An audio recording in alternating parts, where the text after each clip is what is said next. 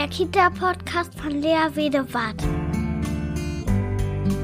Ein Podcast für bedürfnisorientierte Kinderbetreuung.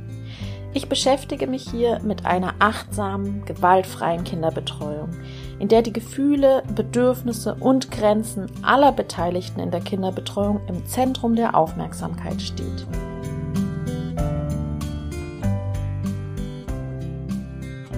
Hallo zusammen da draußen.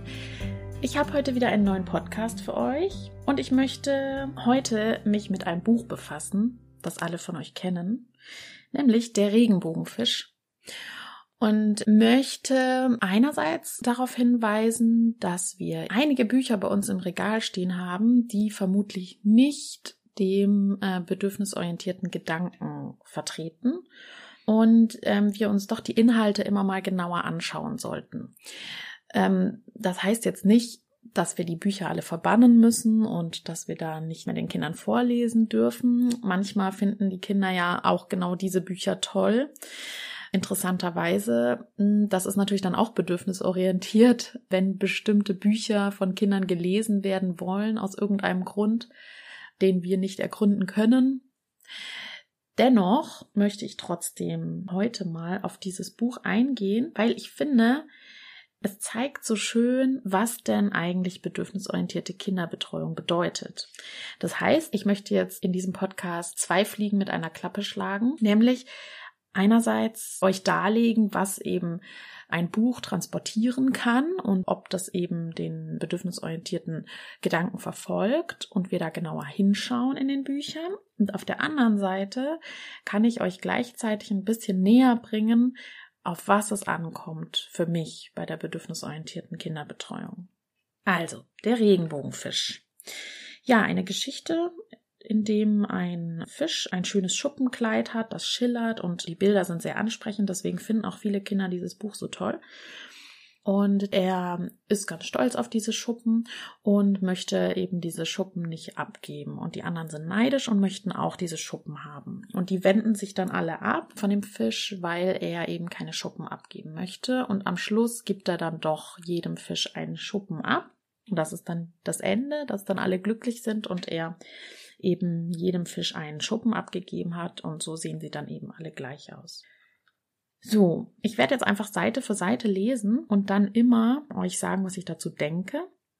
Vorab, es gibt für mich drei Säulen in der bedürfnisorientierten Kinderbetreuung. Die erste Säule sind die Gefühle.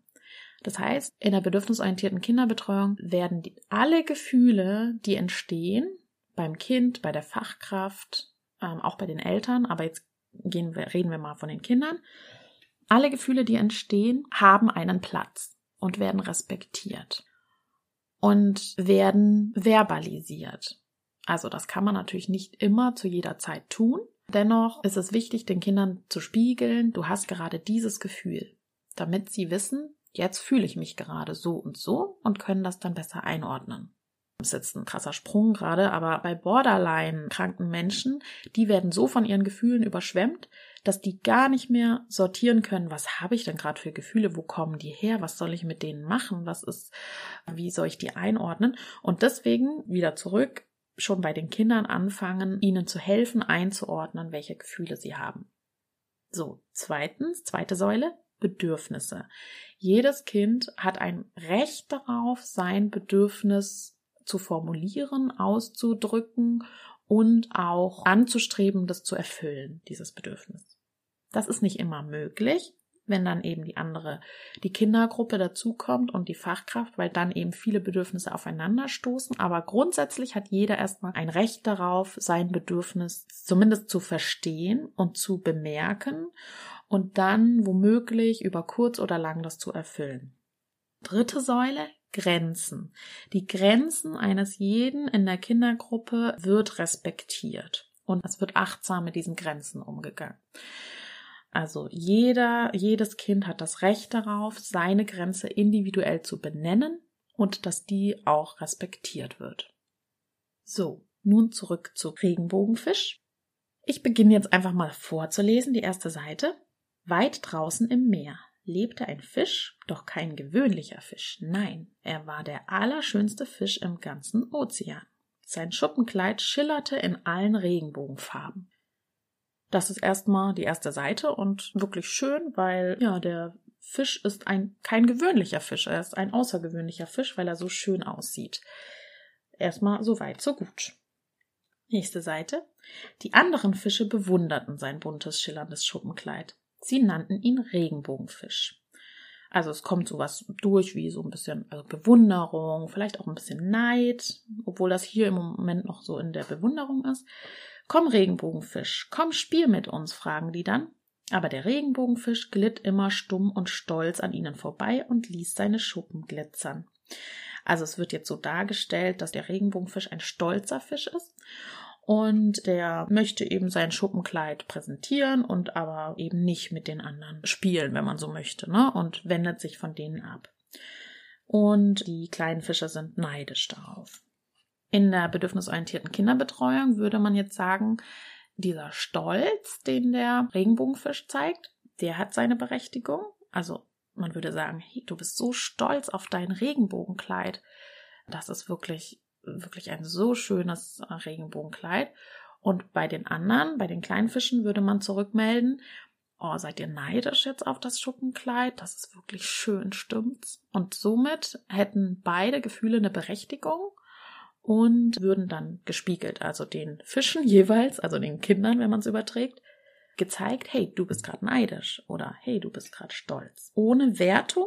Diese beiden Gefühle haben beide erstmal ihre Daseinsberechtigung. Das ist in dem Buch jetzt auch noch so, ne? Also da kommt noch keine Wertung rein. So, jetzt geht's weiter. Dir soll ich eine meiner Schuppen schenken? Wo denkst du hin? rief der Regenbogenfisch. Mach, dass du fortkommst. Das ist jetzt ein Moment, der so ein bisschen, ja, jetzt wird's ernster. Und ähm, ja, es wirkt auch negativ erstmal so, ne? Also so, mach, dass du fortkommst oder so, so ja, so stark eigentlich. Und ich glaube, das Buch möchte damit darstellen, dass dieser Fisch, das kommt später auch nochmal, etwas Arrogantes an sich hat. Ne? Also es möchte so unterstreichen, der ist stolz und arrogant eigentlich. Also es bekommt jetzt langsam so eine negative Färbung. Und ich würde jetzt aber aus der bedürfnisorientierten Sicht sagen, und das ist jetzt schon die erste Kritik, das Einzige, was er da tut, ist eigentlich seine Grenze deutlich zu machen. So, jetzt geht's weiter. Erschrocken schwamm der kleine blaue Fisch davon. Aufgeregt erzählte er seinen Freunden vom Erlebnis mit dem Regenbogenfisch. Von da an wollte keiner mehr etwas mit ihm zu tun haben. Sie kehrten sich ab, wenn er vorbeischwamm. Jetzt könnte man sagen, das ist ja eine natürliche Konsequenz quasi. Also wenn er keine Schuppe abgeben möchte, kann es natürlich sein, wenn wir das jetzt auf Kinder übertragen, dass die dann nichts mehr mit ihm zu tun haben wollen. Dennoch muss man sagen, dieses Buch hat eine Botschaft. Und die Botschaft ist, wenn man es jetzt wirklich auf eine Metaebene zieht, heißt das, wenn du deine Grenze aufzeigst und sagst, nein, ich möchte nicht meine Schuppe abgeben, dann wirst du sozial ausgeschlossen. Und die anderen wenden sich dann von dir ab. Und das ist natürlich eine harte Aussage, weil wir wissen ja, Menschen sind soziale Wesen und die schlimmste Strafe eigentlich, die Menschen bekommen können, ist der soziale Ausschluss. Deswegen sage ich auch immer, Auszeit in der Garderobe ist die Höchststrafe eigentlich für Kinder. Sie werden von der Gruppe separiert und das ist wirklich hart. Das geht dann noch mit Beschämung einher und so weiter. Das ist jetzt hier nicht der Fall, aber er wird sozial ausgeschlossen. Und das ist etwas, was eben in der bedürfnisorientierten Kinderbetreuung auf keinen Fall geduldet wird. Solche Bestrafungen oder ähm, soziales Ausschließen ist ein Tabu. So, nächste Seite. Was nutzen dem Regenbogenfisch nun seine herrlichen glitzernden Schuppen, wenn sie von niemandem mehr bewundert werden? Jetzt war er der einsamste Fisch im ganzen Ozean. Und das Buch möchte, glaube ich, so darstellen, ja, die Konsequenz ist jetzt eben, dass er jetzt einsam ist. Und der Fisch weiß jetzt nicht, was er tun soll, und er klagt dem Seestern sein Leid. Ich bin doch schön, warum mag mich niemand? Er, ihm wird dann empfohlen, dass er zum Oktopus gehen soll. In eine Höhle hinter dem Korallenriff wohnt der weise Tintenfisch Oktopus. Vielleicht kann er dir helfen, riet ihm der Seestern. Das finde ich jetzt erstmal ganz in Ordnung. Er holt sich Hilfe und ihm wird auch geholfen. Und dann geht er eben zu dem Oktopus, der ihm Rat gibt. Und Der befindet sich in einer Höhle. Der Regenbogenfisch fand die Höhle. Finster war es hier. Er konnte kaum etwas sehen, doch plötzlich leuchteten ihm zwei Augen entgegen. Ich habe dich erwartet, sagte Oktopus mit tiefer Stimme. Das hat natürlich ein bisschen was Bedrohliches. Ich habe dich erwartet. Gut, das kann man jetzt in verschiedenen Weisen interpretieren. Gehen wir mal weiter. Die Wellen haben mir deine Geschichte erzählt. Höre meinen Rat. So, und an der Stelle muss ich kurz stoppen, weil in der bedürfnisorientierten Kinderbetreuung geht es selten darum, einen Ratschlag zu geben, sondern die Gefühle, Bedürfnisse und Grenzen, die jeweils bei den Kindern aufkommen, zu verbalisieren und zu spiegeln. Also ähm, du bist jetzt traurig, du hast jetzt das Bedürfnis, du möchtest das nicht und das ist dein Recht da Nein zu sagen. Und ein Ratschlag gibt es seltenst, weil man einfach mittlerweile weiß, dass Menschen eigentlich selten einen Ratschlag haben wollen. Also wenn wir uns überlegen, uns geht's nicht gut, wir sind traurig und dann gehen wir zu irgendeiner Person und möchten einfach nur vielleicht weinen oder unsere Gefühle mitteilen und dann sagt die Person, macht es doch so, macht es doch so, macht es doch so, dann nervt uns das eigentlich eher und hilft uns nicht viel. Also Ratschläge sind erstmal nicht das, was in der bedürfnisorientierten Kinderbetreuung im Vordergrund stehen sollte. So, jetzt sagt der Oktopus, schenke jedem Fisch eine deiner Glitzerschuppen. Dann bist du zwar nicht mehr der schönste Fisch im Ozean, aber du wirst wieder fröhlich sein. Also das ist ja erstmal nicht verwerflich, der hilft ihm und unterstützt ihn.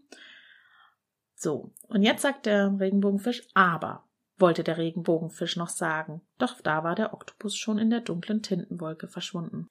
Meine Schuppen verschenken? Meine schönen Glitzerschuppen? dachte der Regenbogenfisch entsetzt. Niemals. Nein. Wie könnte ich ohne sie glücklich sein? Ich glaube, das soll eben nochmal diese, diesen Stolz und diese Arroganz vorheben äh, in der Geschichte. Und für mich wird aber nochmal deutlich, dieser Fisch zeigt ganz klar eine Grenze auf. Er sagt nochmal niemals, nein, ich möchte meine Schuppen nicht abgeben. Dann geht es weiter. Plötzlich spürte er einen leichten Flossenschlag neben sich. Der kleine blaue Fisch war wieder da. Regenbogenfisch, bitte sei nicht böse, gib mir doch eine kleine Glitzerschuppe. So. Und jetzt geht es darum, dass der Regenbogenfisch so bequatscht wird. Also immer wieder, das kommt jetzt gleich noch die nächsten Seiten, immer wieder sagt jemand, jetzt komm, rück von deiner Grenze ab, rück von deiner Grenze ab, jetzt gib mir doch was ab. Sei nicht böse. So, und das finde ich sehr problematisch an der Stelle, weil das bedeutet, sein Nein sagen, dass er die Schuppe nicht abgeben möchte, wird mit böse bewertet. Und das finde ich wirklich schwierig, weil dadurch gibt es eine Verknüpfung, wenn das jetzt bei Kindern wäre, eine Verknüpfung von Grenze ziehen bedeutet böse sein. Und das ist genau das, ähm, was wir in der bedürfnisorientierten Kinderbetreuung nicht wollen. Grenzen ziehen sind in Ordnung. Genau, jetzt bequatscht der Kleine den Regenbogenfisch. Der Regenbogenfisch zögerte. Eine ganz, ganz kleine Glitzerschuppe, dachte er. Na ja, die werde ich kaum vermissen. So, und jetzt fängt er an, seine Grenze aufzuweichen. Also er gibt jetzt dem ersten Fisch eine Schuppe. Sorgfältig zupfte der Regenbogenfisch die kleinste Glitzerschuppe aus seinem Kleid. Hier, die schenke ich dir. Doch nun lass mich in Ruhe. Also er sagt nochmal seine Grenze. Eigentlich will ich keine Schuppe abgeben. Vielen, vielen Dank, blubberte der kleine blaue Fisch übermütig. So, und jetzt Du bist lieb, Regenbogenfisch. Also, das heißt, jetzt, wo er eine Schuppe abgegeben hat und seine Grenze nicht gewahrt hat, wird er als lieb bezeichnet von dem kleinen Fisch. Das finde ich auch sehr problematisch, weil das ist das, was wir auch vielen Kindern sagen, du bist lieb, wenn du das und das tust. Und häufig ist damit verknüpft, dass negative Gefühle und Grenzen damit übergangen werden müssen. Also lieb sein heißt nicht verärgert sein, nicht abwehrend sein, nicht Nein sagen, nicht, ne? Also alles das wird ja mit böse in Verbindung gebracht und wenn man lieb ist, übergeht man eigentlich diese Grenzen und diese negativen Gefühle, Wut und Ärger zum Beispiel. Und das finde ich auch schwierig. Überhaupt, du bist lieb, sollten wir echt aus unserem Wortschatz streichen. Dem Regenbogenfisch wurde es ganz seltsam zumute. Er sah dem kleinen blauen Fisch mit seiner Glitzerschuppe lange nach, wie er so glücklich kreuz und quer durchs Wasser davonschwamm. Also jetzt setzt eine Ebene ein, ähm, die sozusagen das Buch möchte von der Moralebene, also es gibt richtig so eine moralische Ebene, wenn du teilst, bist du glücklich.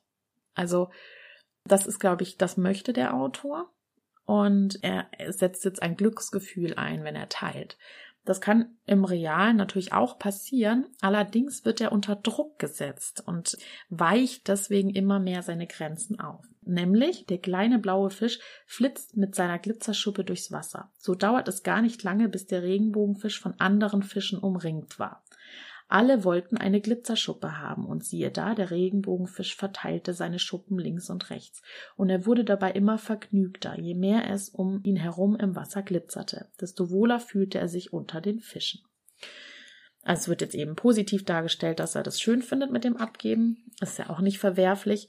Dennoch ist es natürlich, setzen die Fische ihn unter Druck. Ne? Alle sind jetzt da und alle wollen jetzt so eine Schuppe haben. Also er rückt immer mehr von seiner Grenze ab. Schließlich blieb dem Regenbogenfisch nur noch eine einzige Glitzerschuppe. Alle anderen hatte er verschenkt. Und er war glücklich wie nie zuvor.